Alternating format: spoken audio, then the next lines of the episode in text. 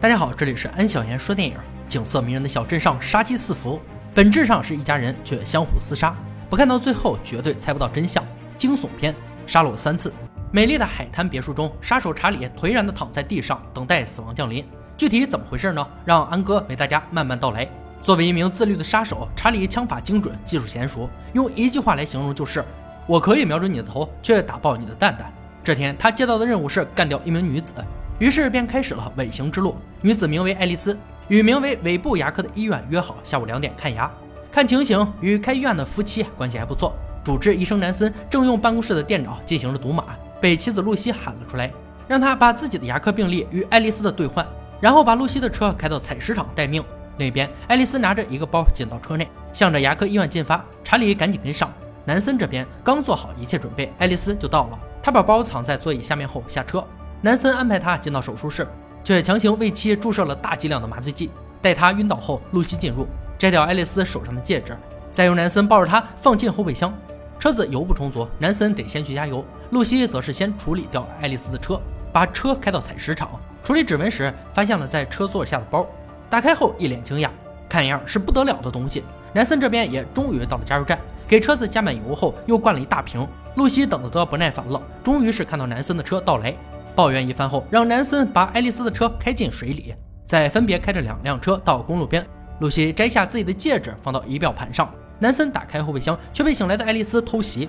好在露西的战斗力强得爆棚，不一会儿就把逃跑的爱丽丝打晕带回。顾不上责备南森，急忙把汽油浇到自己车上。南森负责把昏迷的爱丽丝塞进车内，再将仪表盘上的戒指给她戴上。一切准备就绪后，点火推车，车子坠下悬崖，很快发生爆炸。露西的车、露西的戒指烧焦的女性尸体，将来有人发现时，势必会将遇害者当做露西。而这一系列的魔幻操作都被跟踪爱丽丝的杀手查理一一拍下。那么，肯定会有人好奇，这个爱丽丝究竟是什么身份？时间回溯，画面一转，给出答案：爱丽丝与丈夫杰克在海边经营着一家酒吧，露西则是杰克的妹妹。某天，她告诉杰克，爱丽丝出轨了，并给了他一张名片，可以雇名片上的人去调查求证。杰克很爱妻子，可他的控制欲有些过头，甚至从保险柜里拿出左轮威胁爱丽丝：“我的爱情没有出轨，只能丧偶。”随后便拨通了名片上的电话。没错，接电话的人正是查理。当晚，爱丽丝趁着杰克熟睡，打开抽屉，将左轮放进了自己包里。刚要走，杰克惊醒，顺势就给了爱丽丝一个嘴巴。爱丽丝扔下一句：“这是你最后一次打我了。”随后不顾杰克的道歉，愤然离去。他去寻找安慰的地方，正是情夫迪伦家中。露西猜的没错，他确实出轨了。迪伦安慰他的方法很简单，激情就完了。这火爆的场景肯定被查理尽数录下。运动过后，爱丽丝拿出了偷来的左轮，交给迪伦保管。二人约定明天就私奔。次日一早，爱丽丝先行醒来，有些不舒服的她发现自己怀孕了。既然如此，那肯定不能空着手私奔，不然将来的宝宝花费从哪里弄？回到酒吧，正巧查理打电话给杰克约见面。杰克自己的车在喷漆，便开走了爱丽丝的车。等丈夫走后，爱丽丝跑进他的办公室。她清楚记得保险柜里有很多现金，试了试密码，还真的被他打开了。杰克却在此时折返拿钱，好在爱丽丝及时躲了起来，没被发现。待杰克走后，将柜子里的钱全部取走，暂时将装钱的包放进不引人注意的垃圾桶里。与此同时，杰克已经见到了查理。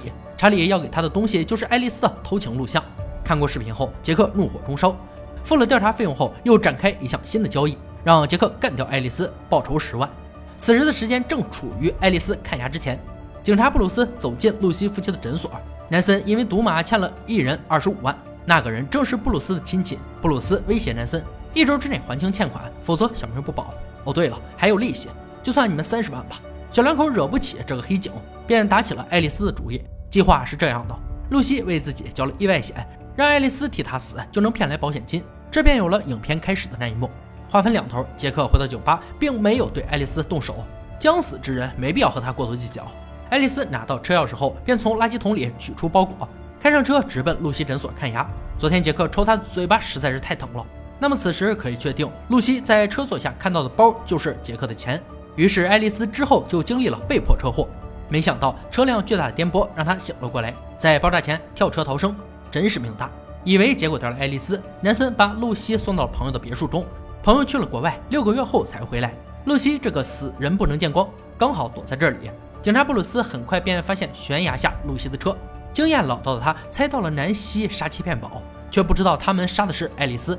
南森看到了露西拿回来的钱，大概二十五万，立刻意识到其实爱丽丝可以不死，但露西为了更多的保险金，还是痛下杀手。可事情已经发生，再追究下去也没什么用，留下露西自己在别墅，南森则拿着钱返回诊所。同一时间，杀手查理到酒吧找杰克要钱。爱丽丝已经死了，任务完成。至于怎么死的，查理没告诉杰克。这种事知道的越少越好。出于信任，杰克打开保险柜拿钱，这才发现里面空空如也，转而告诉查理明天来拿。查理也不废话，转身离去。跑得了和尚跑不了庙，他不怕杰克失信。回到诊所的南森突然收到一条彩信。让他带着二十五万到采石场，下面附着他与露西残害爱丽丝的照片。一波未平，一波又起。布鲁斯又走了进来，他到此的目的啊非常明确：明人不说暗话，把你骗来的保险金分我一半，那你杀妻的事儿我就帮你保密。为了安抚他，南森只能答应下来。送走这尊瘟神后，南森赶紧回到别墅，将彩信拿给露西看。为了少生是非，再加上有保险金的保障，露西吩咐南森拿钱去采石场，一了百了。这边忙得焦头烂额，杰克这边也迎来了客人。许久不见，爱丽丝归来，迪伦这个第三者来找杰克要人了，这可算是给杰克气了够呛，拽出抽屉就要掏枪射他，结果左轮出现在迪伦手中。这迪伦也是个狠人，对杰克的腿就是一枪，逼他说出买凶杀妻的事情。迪伦听罢怒火中烧，直接开枪干掉了杰克。杰克也是真惨，顶着一头的绿被第三者杀了，用的还他妈是自己的手枪。采石场内，南森开车到达。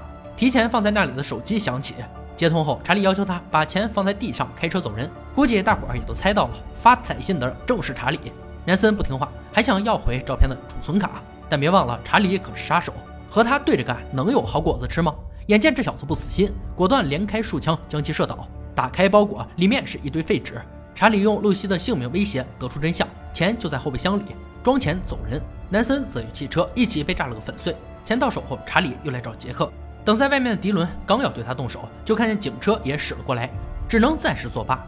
查理进到屋内，就看到倒在血泊中的杰克。出于杀手的素养，果断开始抹除自己来过的痕迹，以确保不会有人怀疑到自己身上。可万万没想到，警察布鲁斯大摇大摆地走了进来，这玩意儿跳进黄河也洗不清啊！查理也不废话，直接开枪，是个狠人。